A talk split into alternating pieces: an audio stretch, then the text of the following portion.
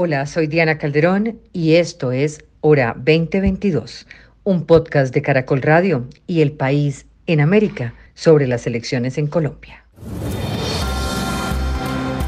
Alfonso Ospina es Caracol Radio.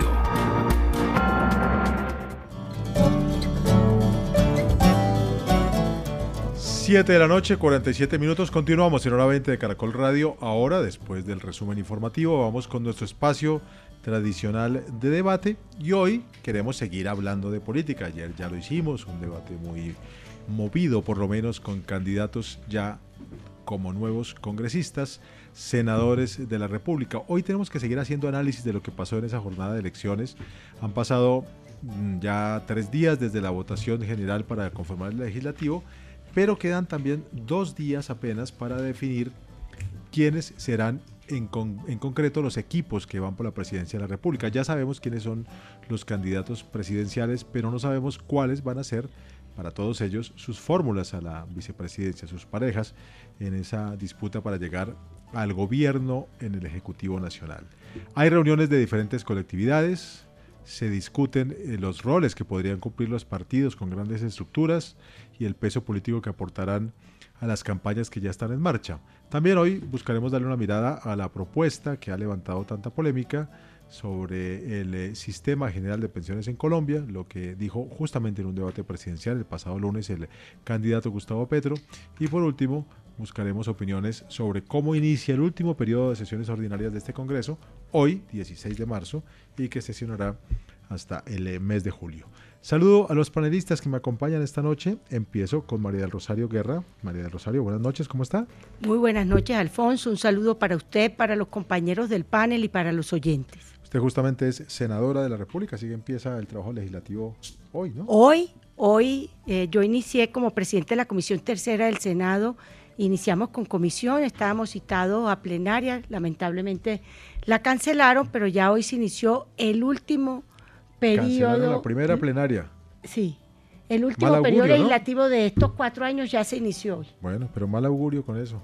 Yo espero que no, porque, regresará al Congreso porque este es un periodo muy complicado porque es entre elecciones. Entonces, sí hay mucho tema que, mucho proyecto y mucho tema que debatir.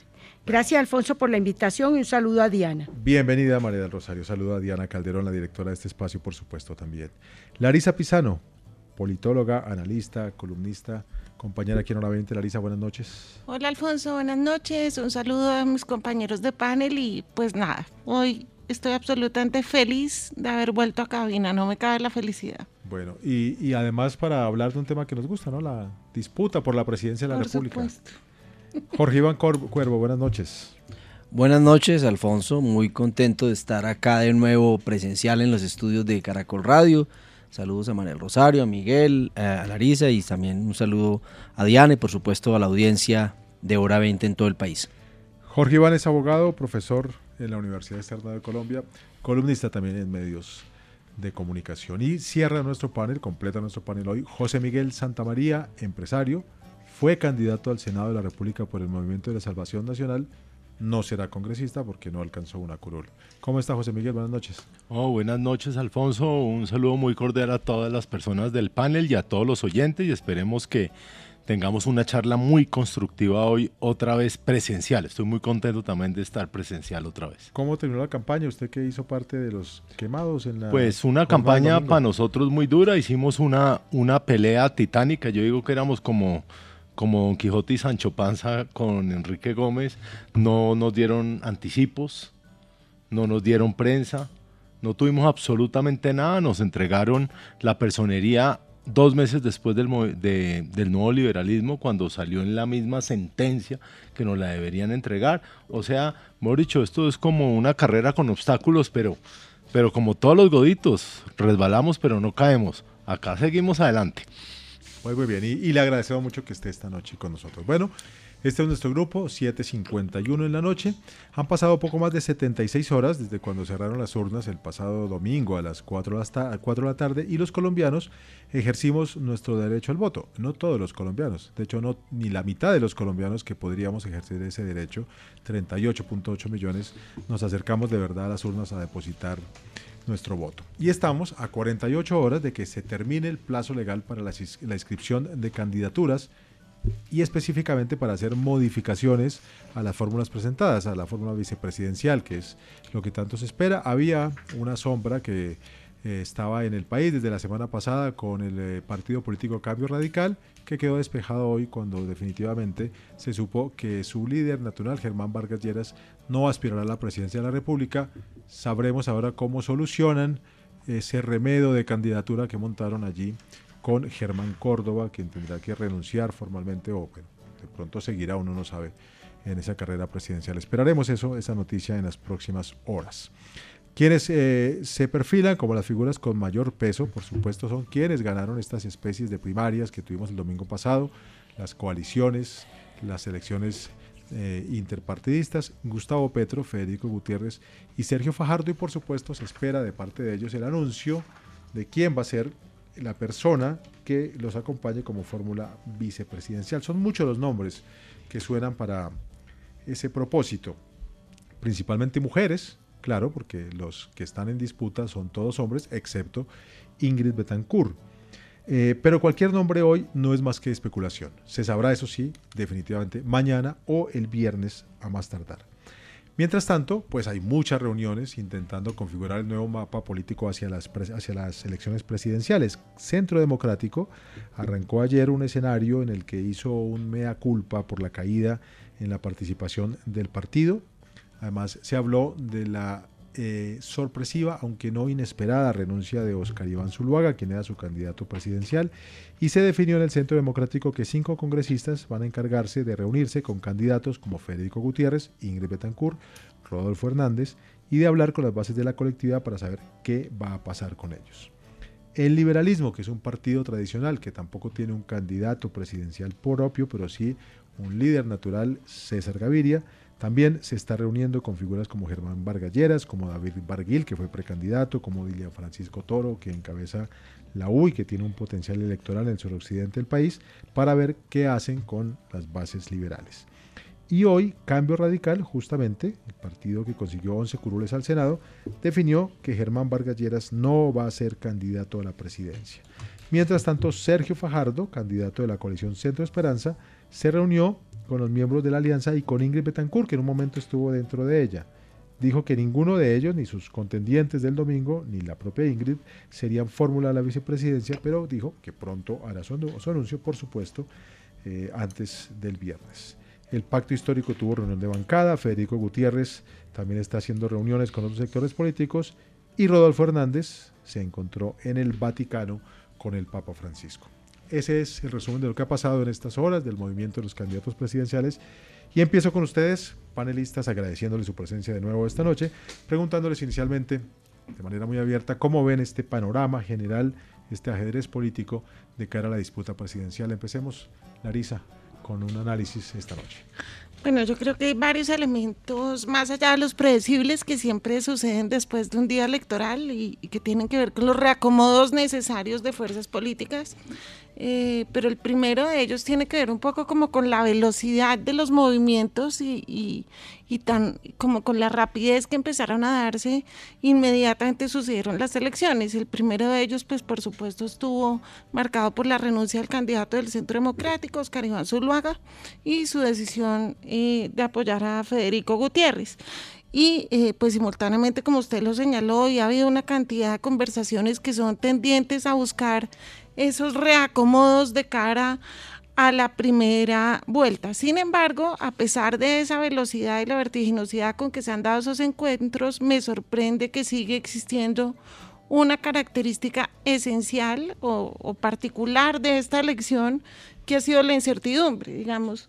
Ha sido una elección que ha sido particularmente compleja en términos de determinar quiénes serían los ganadores de las coaliciones o cómo les iría en términos de resultados electorales de esas, de esas coaliciones. Eh, ha sido una elección eh, llena de incertidumbres en lo que concernía o lo que concierne a la conformación del Congreso. Eh, había muy pocas posibilidades de vaticinar con exactitud, cómo iba a conformarse y de definir o de, prever que iba a ser un Congreso tan diverso como el que terminó siendo elegido.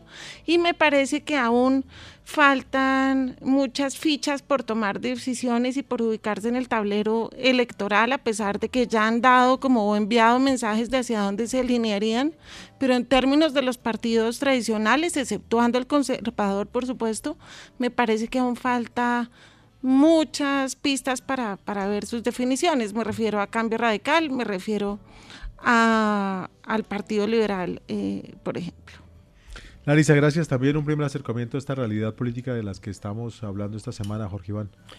Pues a ver, yo pienso que la incertidumbre de la que habla Larisa es relativa, porque por ejemplo, en, el panorama del 2018 la cosa estaba menos definida en cuanto a primero y a segunda vuelta. Hoy yo creo que hay certidumbre sobre dos cosas, y es que en segunda vuelta van a estar Gustavo Petro y Federico Gutiérrez. Yo me la juego por esa. Yo creo que el desvanecimiento que sufrió el centro política. no, yo creo que no, yo creo que el desvanecimiento que tuvo el centro político y con él Sergio Fajardo lo deja en muy mala posición para resucitar, usándolo entre comillas, eh, en, lo poco que queda de campaña. Desde su punto de partida son cerca de 700 mil votos comparados con los 4 millones 700 de Gustavo Petro y 2 millones y tantos de Federico Gutiérrez. Creo que es un case de entrada. Eh, entonces, eso ya, digamos, no es ninguna, eh, ninguna certidumbre. Y es que en, primera vuelta, eh, digamos, a segunda, sí, en, la primera vuelta la van a, ganar Federico Gutiérrez y, Gustavo Petro. Y entonces ellos son los candidatos que van a estar en segunda vuelta porque, digamos, también es muy difícil que, como algunos han planteado, que Gustavo Petro pueda ganar en primera vuelta en la medida que es el candidato que lleva un poco la delantera y que lleva un impulso que desde los buenos resultados del pacto histórico en el Congreso le darían ese aire, pero eso significaría sumar a lo que ya tiene cerca de 5 millones de votos si pensamos en lo que fueron los votos de la primera vuelta del 2018 y no creo que le alcance para eso, pero sí para para seguramente ganar la primera vuelta y estar en segunda con, con Federico Gutiérrez. Entonces mire que no hay tanta incertidumbre, ya hay cosas que tenemos más o menos clara en, el panorama político. Y eso Lo planteo sobre todo, pues considerando que quedan 8 millones de votos que no participaron ahora en estas consultas, 8 millones de personas y que sí lo hicieron en las consultas de 2018. Es decir, el tema de incertidumbre está ligado a que hay un altísimo porcentaje de la población que aún no ha manifestado sus preferencias electorales o no lo hizo en las consultas por lo menos. Y Jorge Iván, ya que usted se lanzó con ese vaticinio tan certero, eh, de, su parte por lo menos, eh, tampoco cree que sea factible un triunfo de, Gustavo Petro en primera vuelta? Es decir, usted va con segunda vuelta. Es muy difícil porque eso significaría 5 millones, 4 millones, 5 millones de votos. Si pensamos en los datos de lo que fueron en 2018 cerca de, de, 10 millones, por ejemplo, que, que, obtuvo el eh, candidato Iván Duque para ganar la primera vuelta, entonces yo creo que, que no, eh, si usamos el mismo baremo, creo que no le alcanzaría para primera vuelta, pero sí le alcanza con ese impulso que tiene para ser el primero en la primera, en la primera vuelta. Y eso, digamos, ya es un panorama distinto en relación con el 2018, donde pues él, no pasó de, primero. Yo, yo, dejaría como esa, esa primera reflexión. Son las 8 en punto y seguimos viendo este primer acercamiento de nuestros panelistas a la contienda presidencial, como la ven en este momento de, mar, de mediados de marzo, sabiendo que las votaciones serán el domingo 29 de mayo. María Rosario Guerra. Yo veo que estamos en un periodo normal después de un proceso donde primero había definiciones al Congreso y para todos era claro que lo que pasara el domingo iba a marcar el derrotero hacia adelante de la campaña presidencial. Y segundo, pues eh, teníamos tres consultas al frente y muchos le apostaban a que una de esas consultas como la del pacto histórico iba a arrollar y no arrolló. Por el contrario, a mi juicio, eh, terminaron, si bien ganaron frente a las otras, terminaron estando muy por debajo de la expectativa, eh, de la expectativa de ellos. Y segundo, porque encontramos... Eh, Pero, ¿cómo, ¿en qué basa esa percepción? ¿Cuál era la expectativa de ellos para saber que terminaron pues, tan debajo? Ellos anunciaban, el mismo, el mismo Gustavo Petro anunciaba que iban a tratar en esta consulta de llegar entiendo, superar casi a los 8 millones de votos. Sí, obtuvieron 4, eh, millones y pico, que es, que es una cifra importante, pero estuvo muy por debajo de la expectativa. Segundo, que me parece importante, surge la figura de Federico Gutiérrez con eh, 2 millones 200, 2 millones 300 mil votos en la consulta y se posiciona como uno, un, un contrincante con peso para entrar a la primera vuelta presidencial y poder pasar a la segunda vuelta presidencial. Se desinfla Sergio Fajardo y toda esa eh, coalición de la Centro Esperanza y lo que hay ahora es lo normal después, comenzar a, esos contactos políticos. No solo en la búsqueda de candidato a la vicepresidencia, sino en los contactos políticos. Petro tiene un afán de que él sabe que si no gana en primera vuelta, no gana y no va a ganar. Entonces tiene un afán de atraer y está, está a mi juicio, pues también como, como ofreciendo el oro y el moro. Y por el otro lado, pues está también Federico Gutiérrez buscando consolidar su proyecto político, además de los que estuvieron eh, con él en la consulta. Entonces, eh, lo que veo fundamentalmente es que los partidos, ya que no estamos en la contienda, estamos haciendo el proceso normal de definición de cómo movernos. Hablo del Centro Democrático ayer, tomamos la decisión de consultar a nuestra base. Nosotros tenemos una militancia sistematizada de 600 mil eh, personas y las vamos a consultar en los próximos días para que con el aporte de ellos ya el partido tome la decisión hacia dónde se debe mover. José Miguel Santamaría. Bueno, yo, yo pienso que, que sí hubo una diferencia muy grande y compleja entre los votos que hubo para las consultas y los votos para Congreso, porque hay una diferencia de casi 6 millones de votos de diferencia entre lo que tuvieron las consultas y lo que tuvieron los votos del Congreso. Y eso va a ser una gran diferencia, porque cuando usted ve los 4 millones 700 mil votos de Petro o los votos del pacto histórico frente a esos 12 millones, usted dice, uy, pues está sobrado. Pero cuando usted lo ve frente a los 18, pues, pues hay una diferencia grande porque sigue estando entre los mismos 25-27% de, lo que ha venido teniendo en, las encuestas. Entonces, pues ahorita viene un reacomodo, surgió pues esta votación alta que tuvo Federico, Federico Gutiérrez, pero y él está tratando también de unificar, que se me hace un error grandísimo, que la derecha salga a unificar a todo el mundo y piense que ya tienen que unirse todos, porque lo que toca hacer en la primera vuelta para que este señor no gane en la primera vuelta es que haya la mayor cantidad de votos posibles. Y la mayor cantidad de votos posibles no se sacan con una sola persona, sino se sacan con más opciones de candidaturas. Por eso nosotros en Salvación Nacional hemos definido que Enrique Gómez Martínez va a seguir hasta la primera vuelta y por ahora no hay opción de unirse ahorita si no va a seguir la primera vuelta porque además consideramos que una opción de verdadera derecha debe existir en el panorama colombiano. Hoy en día no hay una opción de derecha. Acá, ¿Cómo, cómo, una opción de verdadera derecha? Pues una opción no, puedes, no puede surgir una porque ya no hay más candidatos que se puedan inscribir. Entonces, las que están acá, ninguna es de verdadera derecha. Pues Enrique Gómez Martínez lo es que es la verdad, pues es lo que nosotros consideramos que es la verdadera derecha, porque es que hay derecha, hemos dicho, nosotros somos una derecha no, no vergonzante. Nosotros somos una derecha que somos de derecha y decimos que somos de derecha y tenemos, seguimos una economía liberal clásica europea y seguimos unos condicionamientos de orden, de, orden y de autoridad, que es lo que hace que, sigamos esos parámetros, más la defensa de la vida, más una cantidad de cosas que consideramos que, que deben estar dentro del panorama. ¿Y qué es entonces el centro democrático? Pues el centro democrático es el centro democrático y, yo no sé si es derecha o no y eso lo debe decir la doctora Malrosario, pero, pero, ¿a usted le parece sí o no le parece no? ¿Qué? Que sea de derecha, ¿verdad? El centro democrático a mí se me hace que no es un partido de derecha porque dentro de, su, dentro de sus últimas manifestaciones ha hecho cosas que no lo hacen ver como si fuera derecha.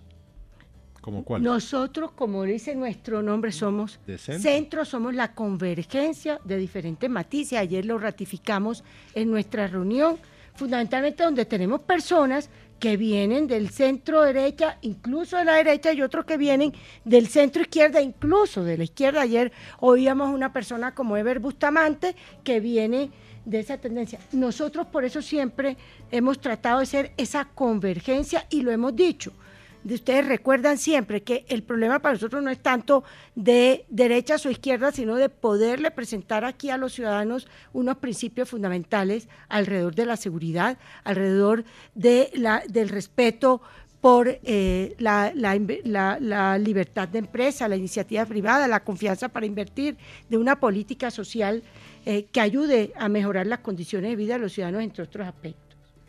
Bueno, aprovechando estas últimas respuestas, sobre todo la que estaba expresando José Miguel, eh, cuando también dice con claridad que su partido, que es el Movimiento de Salvación Nacional, que dice él es la verdadera derecha, no va a hacer ningún tipo de alianza, sino sigue hasta el final con su candidato, que es Enrique Gómez. Y enlazándolo con lo que dije al comienzo, que esta semana hay muchos movimientos de reuniones entre partidos, delegados de partidos, representantes, expresidentes, pero también estamos a dos días de ese anuncio de quién será el candidato de cada quien a la vicepresidencia. Así que les pregunto a todos, quien quiera responderlo libremente, ¿qué creen que es lo clave esta semana, lo que tiene mayor importancia? ¿Ese nombre de la vicepresidencia? ¿Con qué perfil debería ser? ¿O más bien las reuniones que se logren cerrar esta semana y los acuerdos entre partidos o entre movimientos que se logren cerrar esta semana? Yo creo que, digamos, los tres candidatos tienen, gracias Alfonso, distintos desafíos para la elección vicepresidencial. Hay una cosa en lo que parece que hay consenso y creo que eso es un avance muy importante en términos de género. Tenemos que llegar a un momento en que sea al contrario, que sean tres mujeres candidatas a la presidencia buscando fórmula presidencial masculina. De tantas cosas malas que me parecen a mí de esta campaña, malas como la abstención que mencioné antes, esta ausencia de las mujeres y de figuras femeninas me parece también la peor. Claro, pero también se aumentó y, en un 30% la participación de mujeres en el Congreso y eso me parece que es un avance importante.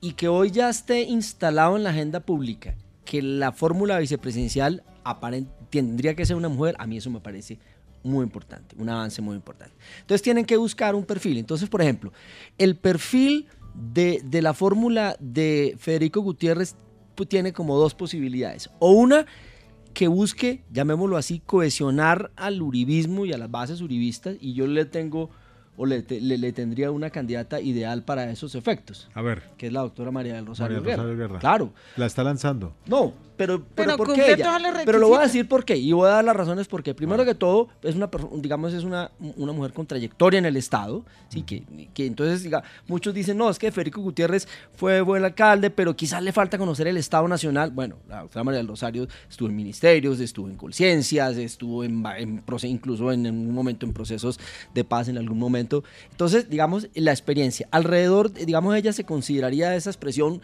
como un, un, uribista de pura sangre, en el buen sentido de la expresión que siempre ha estado con el expresidente Uribe, que siempre ha defendido la agenda legislativa, que siempre ha estado allí y es un referente pero además traería, por ejemplo, algo que es muy importante y que es un recurso político que lo vamos a llamarlo así, el voto costeño. ¿sí? El voto de la costa es una cosa que siempre está ahí y que es muy importante y, y, y, y en esos términos eh, eh, eh, ella sería una muy buena fórmula vicepresidencial. Pero por el otro lado está otra alternativa. ¿Para quién sería una buena fórmula vicepresidencial? Para, el, para Federico Gutiérrez, si la apuesta es cohesionar, digamos, al, al uribismo al, en torno de él pero si la alternativa es buscar, digamos, una alianza, moverse un poquitito más al centro, por, decirlo así, tendría que buscar una fórmula también, una mujer eh, eh, con, ese, con, ese perfil. Ahí yo, digamos, ya no, no, no tengo nombres claros, pero esa sería una búsqueda diferente y unos contactos diferentes. Por ejemplo, contactos en cambio radical eh, eh, eh, y negociaciones con Germán Margalleras en búsqueda de eso. Esa es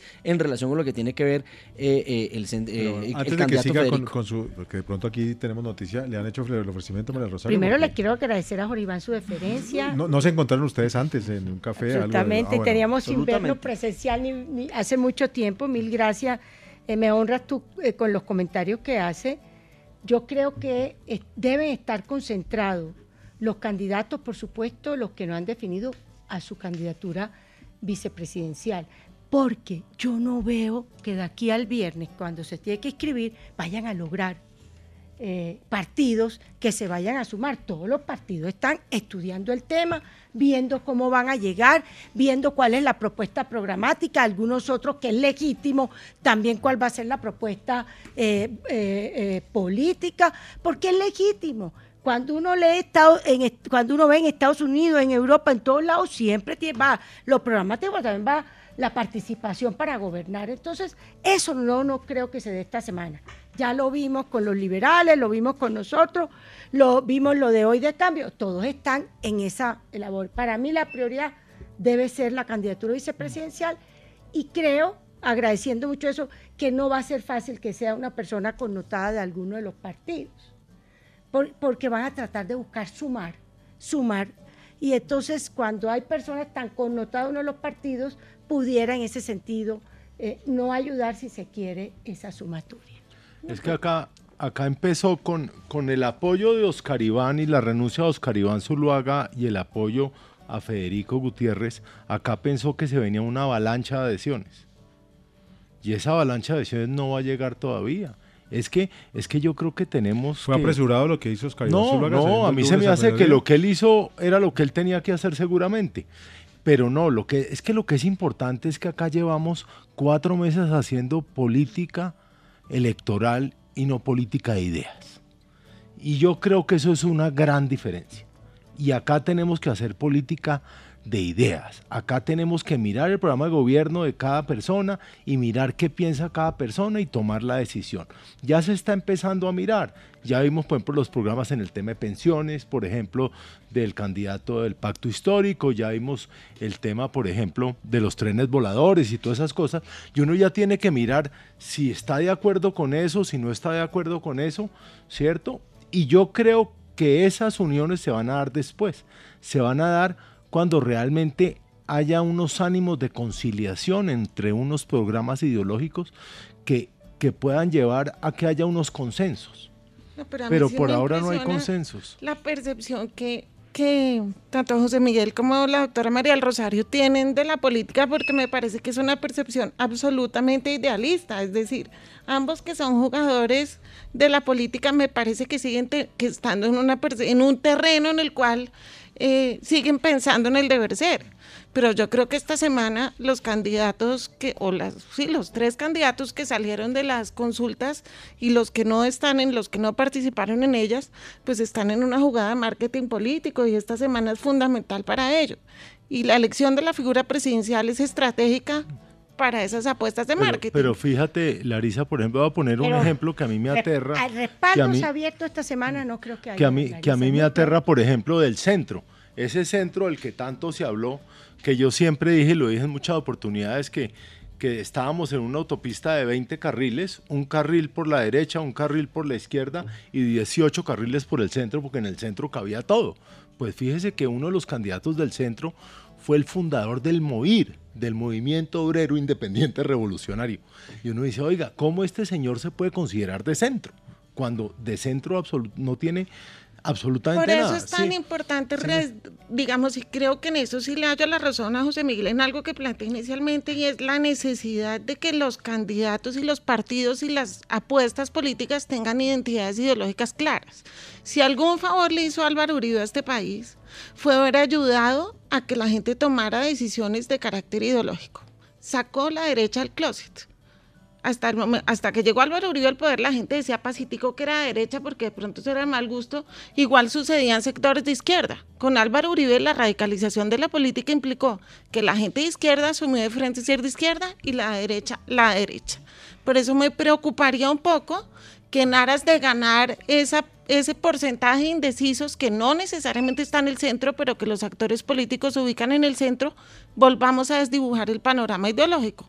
El centro democrático ahora llamándose centro y la izquierda pues asumiendo posiciones menos radicales para, para convocar. Eso no es raro. Por ejemplo, José Obdulio Gaviria, una de las figuras clave del Centro Democrático, militó en firmes en su momento un movimiento de izquierda. Eso, digamos, no, no, Sí, pero no piensa de izquierda. Escuchemos a, a Porque creen que porque nosotros seamos abanderados de la defensa de la libertad, de la seguridad como un valor democrático, de generar la confianza para invertir en Colombia, ese diálogo popular de la política social, no, nos cataloguen como si fuéramos... No, eh, pero ser derecha, no es malo, es que lo que yo digo es que... Buscamos precisamente esa convergencia y fíjense, hay, hay decisiones, incluso del gobierno Uribe o del gobierno Duque, que algunos pueden decir, Oiga, pero esas son posiciones de izquierda. ¿Y quién dijo que el bienestar de los ciudadanos o poder dar un subsidio como ingreso solidario? No, pero no son posiciones ideológicas basadas en el respeto a los derechos individuales, ni los temas frente a, frente a las concepciones de lucha antidrogas, ni de política exterior,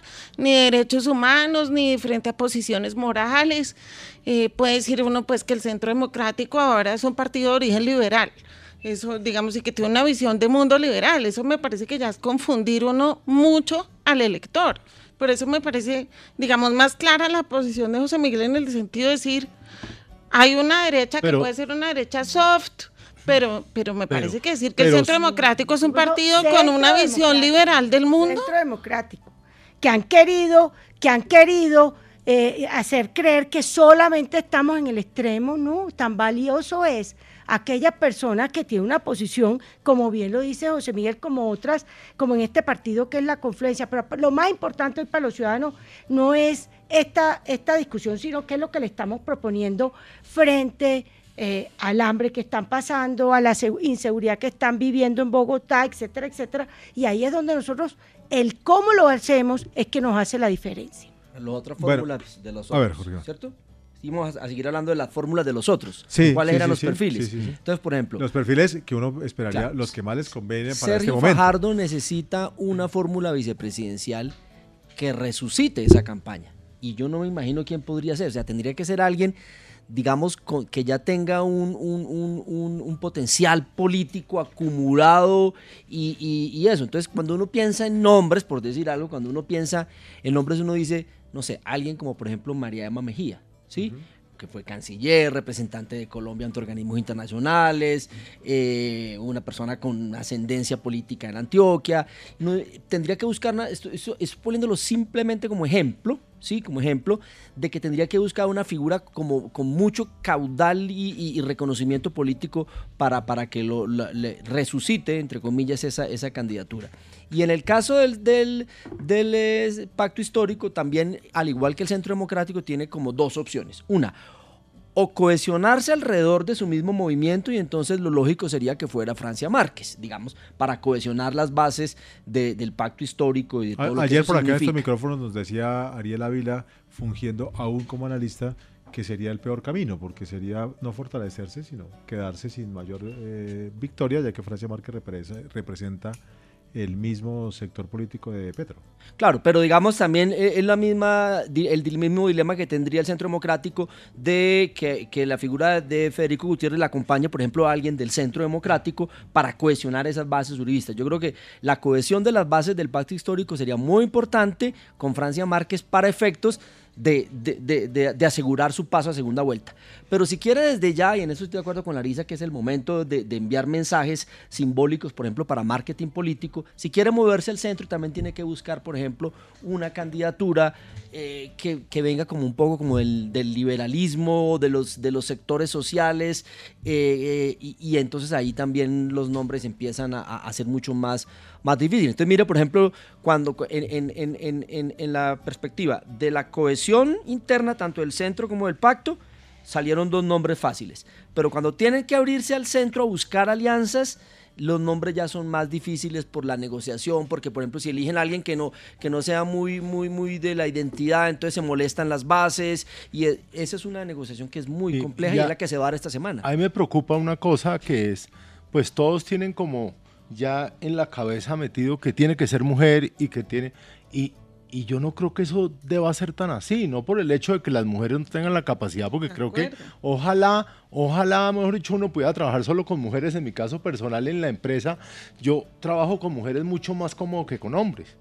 ¿cierto?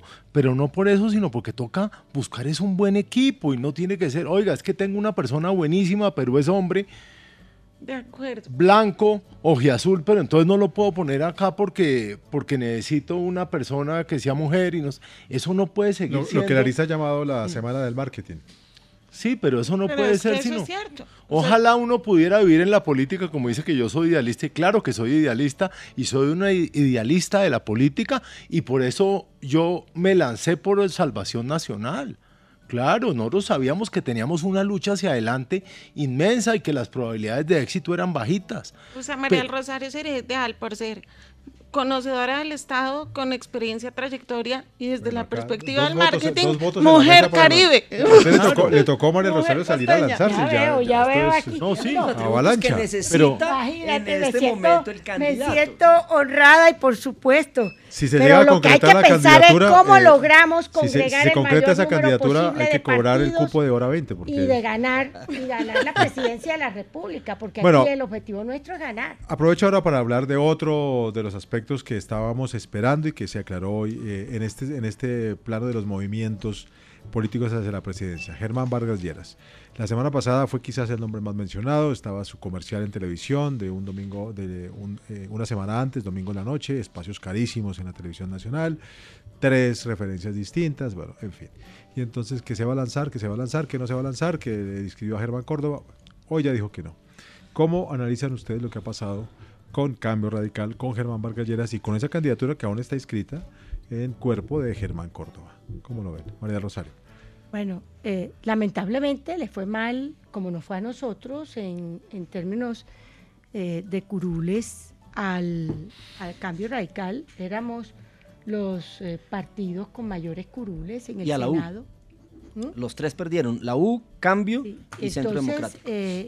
Y, nosotros pues siempre previmos que íbamos a bajar, siempre dijimos entre 14 y 15, y 2 millones en ese sentido aceptamos, pero mucho menos de lo que teníamos antes, que era 19 curules que tenemos hoy, y habíamos sacado 2 millones y medio de votos. Cambio le pasó algo similar, algo similar. Entonces, frente a esa realidad de 1.600.000 votos, 11 curules donde perdieron, creo que 5 curules, pues no era fácil para Germán eh, esa aspiración. Además, cuando él tuvo todo ese poder en el gobierno anterior y él en primera vuelta sacó 1.400.000 votos, era muy difícil que con este panorama él pudiera recoger y ser el candi- un candidato fuerte para la primera vuelta presidencial.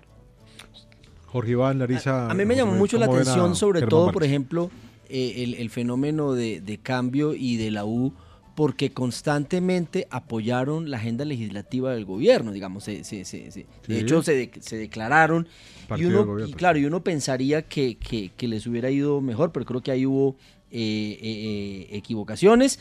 Curiosamente, o curiosamente no, se mantiene la tendencia de que los partidos tradicionales, liberal y conservador, Fíjate se recuperaron. Cuatro, se- cuatro senadores, escúchame que te interrumpa. Sí. Roy, Benedetti, Roosevelt, que eran de, que Roosevelt era de, de Francisca, y se me escapa otro, ellos se salieron de la U y se fueron a apoyar el pacto. Sí, eso yo creo que también eso, eso cuenta. Eh, en cambio, digamos, el liberalismo y el conservatismo se recuperaron a, los términos que tuvieron en el 2000, en el 2010, 2012. eh, no les fue tan bien en, en el 2018 y ahorita más o menos se recuperaron y, y- y van a ser hegemónicos, sobre todo por algo que es muy importante.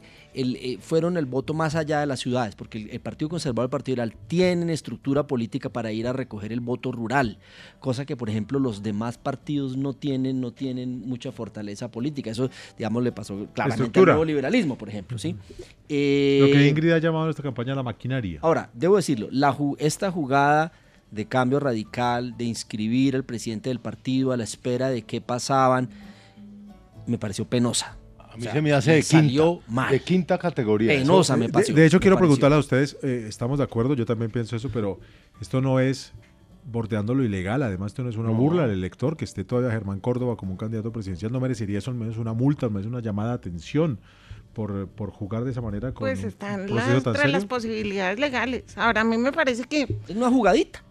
ahora me parece jugadita que, de las que nos tienen que- acostumbrados. que tampoco hay que dejar de considerar que Germán Vargas no jugó mal durante los últimos cuatro años manteniéndose la independencia. O sea, según el estatuto de la oposición, Germán Vargas se mantuvo y mantuvo el partido Radi- Cambio Radical en una declaración de independencia Pues. y, sin Pues embargo, nunca se declararon de Pero gobierno, apoyó la agenda apoyaron- legislativa. Apoyaron en su mayoría la agenda legislativa. Y tuvo participación en el gobierno con dos ministerios. Entonces, no le fue mal. No le fue mal. Digamos, podría uno pensar que está siguiendo el mismo juego equilibrista porque además ese juego le permitió a Germán Vargas tener voz cuando la quiso tener. Y en su columna habló con toda la libertad del caso de los temas que quiso cuando lo consideró oportuno. Entonces, creo que también eh, supo de alguna manera. Pero es que los tenientes, los tenientes de Germán Vargas estaban ya todos jugados con diferentes campañas. Había unos con Alejandro Gaviria, había otros con otros con otras personas, entonces uno uno ya decía, "Oiga, esta gente ya está jugada por ahí, por dónde va a entrar y con quién va a trabajar, sobre todo con esa impopularidad tan grande que tiene." Uno veía que era muy difícil que pudiera salir adelante esa candidatura, ¿no? Pero a mí personalmente eh, esa inscripción, sabiendo que iba a ser como una inscripción de mentira, en el sentido que estaban esperando unos datos, a mí personalmente no me gusta. No me gusta y se me hace que no es lo lógico que debe haber en política. Como empieza a haber miles de rollos para maquillar decisiones políticas que ya están tomadas. ¿Cómo cuáles? Como por ejemplo, volviendo a Germán Vargas, la decisión de que se, o la el anuncio de que se va a sentar con sus parlamentarios para tomar decisiones sobre el futuro del partido, ya hay unas líneas políticas que están tomadas y que están determinadas. En el caso del Centro Democrático, valiosísimo el mecanismo de consulta a la militancia. Sin embargo, pues ¿A dónde más van a ir a votar los electores, perdón María del Rosario, que son de derecha? ¿A dónde más se va a mover la derecha? Es una elección que ya está tomada, además por descarte, porque la derecha pura o la derecha ultraderecha o lo que querramos plantear, o la derecha soft, la derecha ya tiene candidato, porque no hay otra opción que represente esos ideales. Entonces también viene una cantidad de estrategias de nuevo que son marqueteras, para legitimar decisiones que ya están tomadas en política. Pero en ese sentido, María Rosario ha dicho por lo menos tres veces ya esta noche que todavía no es el tiempo y que es apresurado. Para nosotros lo que, decidimos no, entre otras cosas porque está también Rodolfo Hernández y lo que se ha querido y, pero a propósito de lo que dice Larisa, es que se abordara ¿Tendría otra opción el Centro Democrático que no fuera Federico Gutiérrez?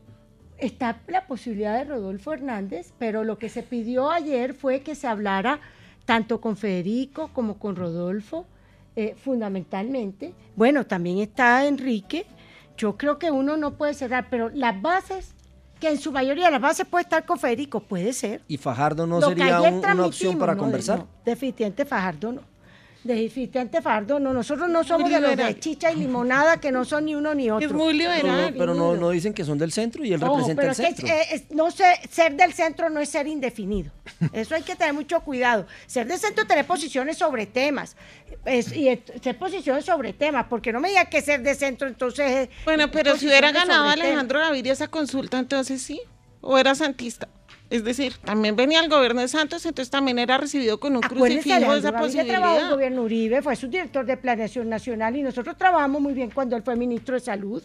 Nosotros en ese sentido no teníamos, eh, eh, digamos, una, un recelo con, con, Alejandro Gaviria. Pero yo creo que ya, digamos, es evidente cuál es el candidato de la derecha. Es que no hay otra manera de, de pensar que, sea, que, que haya otro con otra posibilidad o a no ser que sea como dice la doctora María Rosario, Rodolfo, pero pues, por descarte diría uno que es Federico Gutiérrez.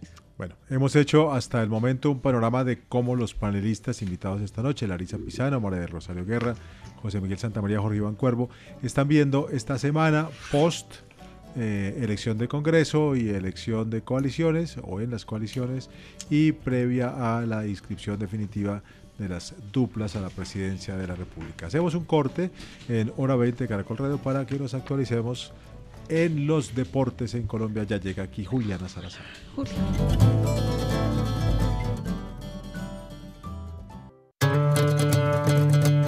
En Caracol Radio, hora 20. Seguimos en Caracol Radio, seguimos en hora 20 y seguimos en este espacio de debate. Hemos hablado en la primera parte sobre los movimientos políticos y hemos escuchado a nuestros analistas de hoy, José Miguel Santamaría, que acaba de ser candidato al Senado de la República por el Movimiento de Salvación Nacional, a María Rosario Guerra, que aún es senadora de la República por el Centro Democrático, a Jorge Iván Cuervo, abogado, profesor, analista, a Larisa Pisano, politóloga, analista periodista. Y han estado hablando de cómo ven los movimientos políticos, la búsqueda de la presidencia, las reuniones, eh, lo que pasó con Germán Vargas Lleras, en fin, lo que hemos visto en las últimas 72 horas en el país. Quiero pasar para que sigamos hablando de política, sigamos hablando de elecciones, pero quiero que hablemos ahora de un asunto que particularmente me preocupa mucho de los resultados del domingo pasado. Ya he dicho que me preocupa mucho la abstención, ya he dicho que me preocupa mucho la poca presencia de mujeres en las campañas en general, y me preocupa mucho ahora lo que estamos viendo, las posibilidades de corrupción en las votaciones.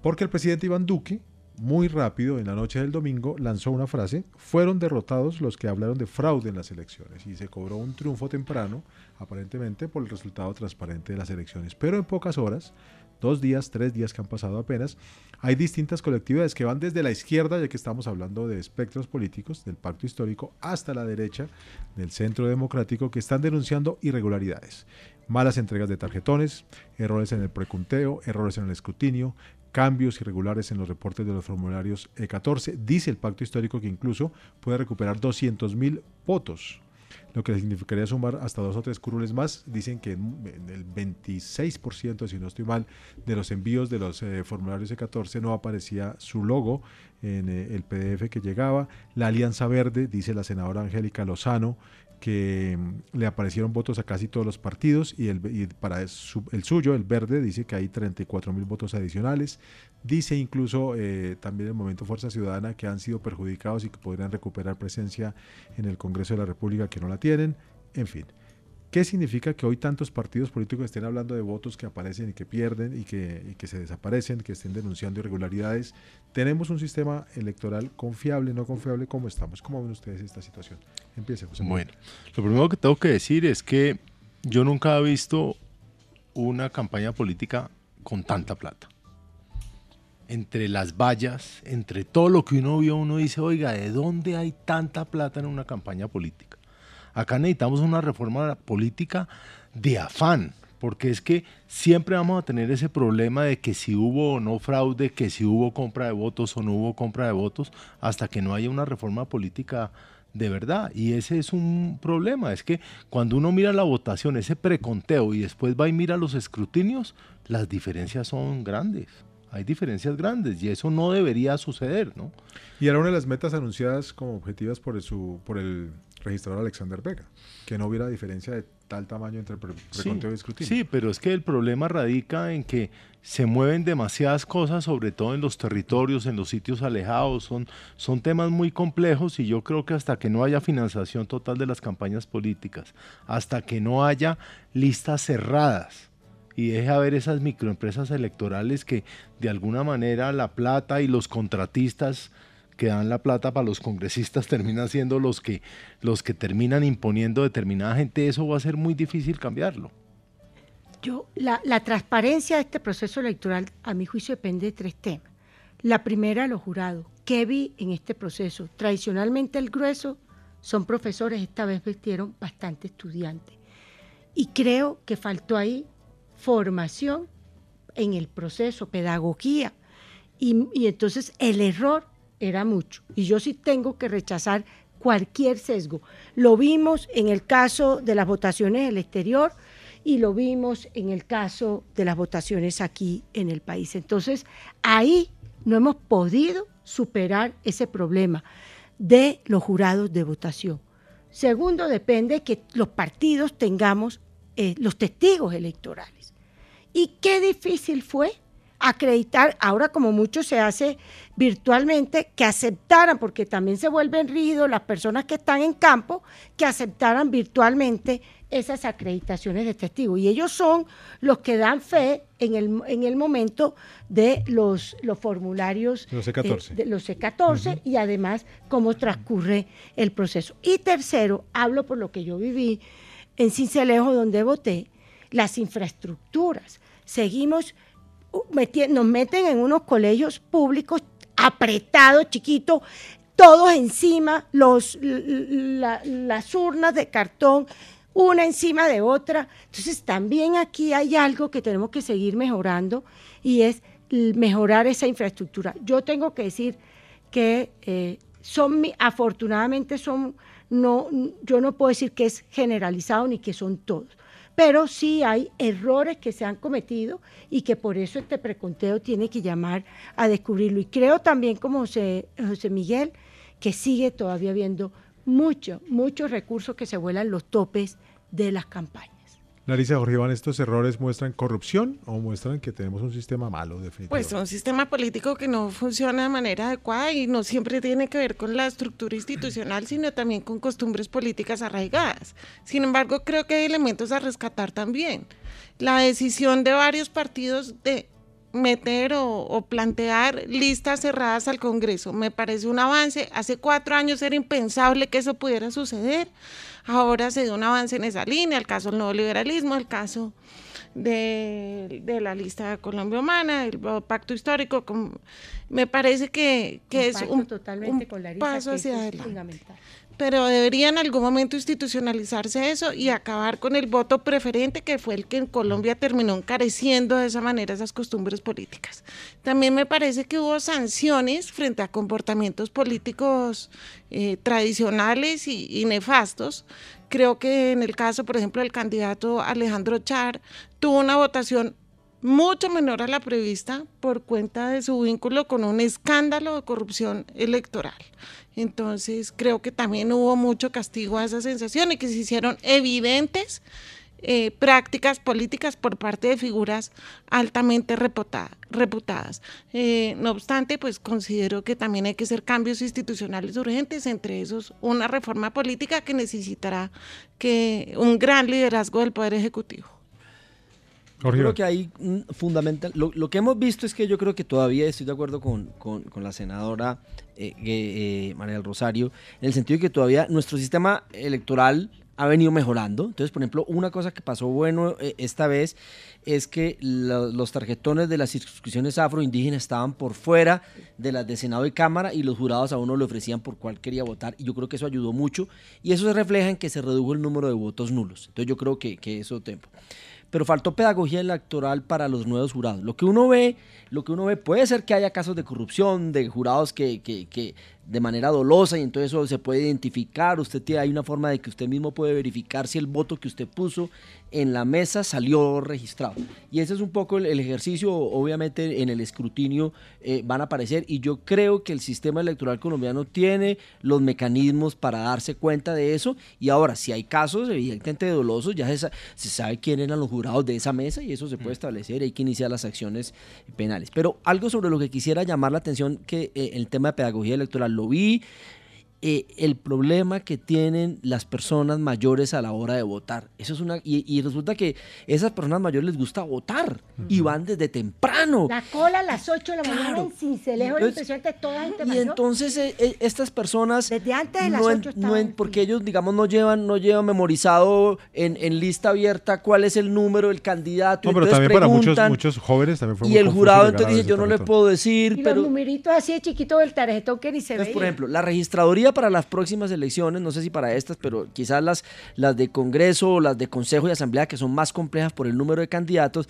debería eh, establecer, por ejemplo, mecanismos de mesas preferenciales para adultos mayores, por ejemplo. No hay, pero, lo, acabaron. Están organizadas y los adultos Claro, pero les toca hacer unas filas enormes. ¿Sí me entienden? Entonces son, yo, entonces, eh, eh, en el, la entrada al puesto, en el sitio donde yo estaba, por ejemplo, yo entré y voté de una. Y en la mesa 1, de donde yo estaba, había una fila de 30 personas pues, mayores. casualmente porque votan más, o por lo más temprano las personas Pero mayores. Ellos y preguntaban qué quería hacer. Ahí se necesita una asistencia especial de la registraduría que preserve la independencia y el voto y, y, la eh, digamos la secretaria del voto, pero que les facilite a ellos. Yo creo que fue una mezcla como de varias cosas. Ahora, confío, la, la, la, misión eh, eh, de observación europea está muy al tanto del tema. Estas fueron unas elecciones muy, muy revisadas. La misma la MOVE. Creo que eh, están los mecanismos si hubo errores garrafales, entonces, por ejemplo, el pacto histórico dice, en, en 29 mil mesas no hubo ningún voto habría que mirar eso, digamos, habría que mirar, es posible que en algunas mesas no haya ah, votación por, por algún partido, pero sí llama la atención que en 29 mil, digamos, desde el punto de vista estadístico, es, es complejo, pero entonces habría que mirar qué pasa con, el, con, con, los votos, el formulario E14. Eh, creo que están los mecanismos institucionales para establecer qué fue lo que pasó y corregirlo en el escrutinio del Consejo Nacional es el Electoral. con el formulario E14, pero ese es el de la dificultad siempre. siempre. Ese es el que como terminan consolidando los votos ahí, es donde termina habiendo errores. Pero digamos, esta elección no yo unos escándalos que se oían antes como trasteo de votos, eh, llevar a la gente de un pueblo a otro en buses. Yo creo que... Yo tengo que decir, la, el registrarse para puesto de votación virtual, maravilloso. O sea, hay cosas que uno tiene que rescatar. Pero de, ese, de esos procesos virtuales, por ejemplo, funcionó bastante mal, creo. Bueno, el bastante lo quiero, pero funcionó mal eh, la identificación biométrica, porque un montón de gente a la que llegó a spam, que nunca se enteró o que se le olvidó, como era doble proceso, hacer el cambio y después la identificación, mucha gente se vino a esperar este domingo que nunca le han cambiado el puesto Y la caída de, la página. Pero, hay un tema que a mí sí me preocupa porque es este momento de escrutinio es muy peligroso en los últimos lugares, entonces ahí es donde la registraduría, yo diría, se puede dar también eh, corrupción y riesgo porque sigue, sigue hablándose de eh, que se, pierde, se ganan las urnas y se pierde la registraduría. Ese es otro tema que, hay que mirarlo y hoy que estuve en el Congreso oí comentarios al respecto de lo que, está pasando. Un testigo electoral vale 100 mil pesos, ya hay 112 mil mesas y solo puede ser un testigo por mesa. Entonces, mucho, ¿quién tiene plata para eso? Pues Nosotros personalmente que no tenemos no nos dieron anticipo, porque ni anticipo tuvimos derecho, eh, no tuvimos un solo testigo electoral. Pero además yo creo que le faltó grandeza a algunos partidos, que en este caso sí lo tuvo el Centro Democrático, que es por ejemplo con el retiro de Daniel García. Oiga, mire, le salió un tema y dijeron, señor Daniel García, retírese. Y no pasó con el Partido Liberal. Y no pasó con el Partido Liberal, no pasó con el Pacto, histórico. Y eso son cosas que demuestran que nos falta mucho como sociedad para, para mostrar la realidad de lo que está pasando en el país. porque el caso de Mario Castaño. No, y en el Partido Conservador también estaba el tema del gato, del gato volador. Es que le Que no salió elegido. Sí, sí. pero, pero uno dice, oiga, esas cosas, la sociedad debería tener como esa sanción moral para decir, oiga, eso no puede ser. Alfonso, a, mi juicio, uno de los grandes lunares de esta jornada electoral fue lo que pasó con las circunscripciones territoriales de paz. No solo porque tampoco, les llegaron los anticipos, no pudieron hacer campaña, no hubo pedagogía electoral, entonces, por ejemplo, eh, en muchas circunscripciones los, los, partidos políticos y sus líderes tradicionales enredaron a la gente y le decían, usted no puede votar por, por, por circunscripción territorial a la vez por el Partido Liberal porque le alunan el voto. Es mejor que vote por el partido X porque nosotros sí le vamos a ayudar. Esos votos ahora no tienen una significación y no hubo seguridad, no hubo garantía, no hubo pedagogía electoral. y entonces, eh, ¿qué, pasó? Que, de las 16, por ejemplo, la mitad fueron aupadas por partidos políticos tradicionales, que la idea era que no era. Y hubo al menos tres casos de personas con cuestionamientos sobre su condición de víctima. La de la Sierra Nevada, hubo una en el Chocó de, de Mosquera y hubo una en Caquetá de Muñoz, por ejemplo, ambos eh, apoyados por, eh, en el caso del Chocó, por el, clan de, de, los Sánchez, de Odín Sánchez, y el del Caquetá a eh, alguien que fue candidato del PIN, que actualmente es eh, eh, directivo de, Opción Ciudadana y cercano a un parapolítico que era Álvaro Pacheco. Pero mire, yo uno dice, ¿cómo es que estas personas llegan a la situación de víctimas? Entonces ahí hay una cosa que es muy compleja. Y el otro tema que me sorprendió, yo pensé que en el exterior, aparte de votar por el Senado y la consulta solo, se podía votar por la Cámara de Colombianos del Exterior, pues también podían votar por las listas de los afrodescendientes. Entonces, fíjense una cosa absurda, porque eh, termina uno, termina los votantes totalmente confundidos, porque no los afrodescendientes no va a ser su representante, que no hay sino una curul de más de cuatro millones y medio colombianos en el exterior. Eso me sorprendió esta vez también, porque no no debía haber sido de esa manera, pero... Pero mire, yo me encontré con una candidata, en las correrías que hice, me encontré con una candidata de, las, de estas circunscripciones de paz. Y me dijo, mire, a nosotros nos van a dar de anticipo 6 millones de pesos. Yo pregunto en una campaña de qué sirven 6 millones de pesos, sobre todo lo que ellos tienen que recorrer en esos municipios. Les vale? En transporte, que eso de chalupa y una eso es una vaina. Y necesitaba poner 2 millones de garantía y no los consiguió. Entonces, Para recibir los 6 millones. Sí, entonces necesitaba poner 2 millones. Entonces está mal hecha la norma. O sea, Pero mientras las costumbres políticas no tengan esa, digamos, esa capacidad de, de responder a la esencia democrática que debe ser la incertidumbre en los resultados y la certidumbre en las reglas, no habrá cambio institucional que sirva. Es decir, ah, hemos pasado por 10 reformas políticas y no pasa nada. Hay que volver al transporte gratuito, a un día hábil, hay que recuperar unas decisiones para ayudar, pero yo sí quiero decir, el colombiano, el adulto mayor le gusta votar, yo también vi orden, no vi eh, escándalos de personas como se habían visto en otras campañas y por eso el reto de la registraduría y del Congreso es seguir mejorando la norma electoral. Bueno, esto que están hablando ustedes me da bien para pasar a un tercer tema que queremos tocar eh, esta noche en hora 20 de Caracol Radio y es eh, que hoy empieza la última legislatura del Congreso, la segunda parte de la última legislatura del Congreso. Y un tema que siempre pasa es este, la necesidad de la reforma política. Creo que no hay consenso más absoluto del país de que se necesita un cambio, pero de verdad nunca llega. Entonces, ¿Qué va a pasar con este Congreso? ¿Qué esperan con estos últimos tres o cuatro meses de trabajo en el Congreso? Usted, por ejemplo, que sigue siendo senadora María Rosario y que ya ha hablado de lo difícil que es esta legislatura, ¿qué cosa realmente importante podríamos esperar, si podemos esperar alguna para estos meses? No, yo creo que debate, control político y, y el trámite de los proyectos de ley que ya están, porque es que es muy difícil. Si acaso un par de proyectos que quiere meter el gobierno en el tema económico, pero el resto veo muy difícil porque es un periodo pre, entre elecciones. Y segundo, muchos no, eh, muchos, eh, no repiten, entonces todo eso tiene un ánimo diferente, pero yo sí creo que el nuevo Congreso tiene que... En el Senado 40 repiten, en el Senado. Sí, imagínate, no más. No más. de la mitad. O sea que, que son 108, 168. Entonces, no, quieren, ah, no, pero los que salen pues ya no quieren enterarse tampoco. Entonces, lo que tenemos que mirar realmente es ese tema, el, eh, la, reforma política electoral. Yo sí creo que toca urgentemente eh, eh, contemplarla, pero para el próximo periodo, para la nueva legislatura. José Miguel espera algo de este Congreso que termina su trabajo. Yo pienso exactamente lo mismo. Hay un problema de los que van a salir ya van de salida y que, será un asunto inclusive de reforma, o sea, es que esos periodos que nos deja la, forma como está organizada nuestra constitución. Pero a mí sí me gustaría preguntarles dentro de lo que ustedes, y qué pena que es, ¿qué piensan si este Congreso elegido lo consideran mejor o peor del que está ahorita? Porque es que yo he mirado algunas, por ejemplo, algunos quemados que no se debieron haber quemado, que yo considero que es una tristeza que se, se vayan del Congreso. Y veo unos elegidos nuevos, uno que que dice uno, oiga, qué tristeza que haya entrado esta persona porque seguramente no va a dar la misma categoría a muchos temas que, que hay personas que antes lo daban. Entonces, no sé.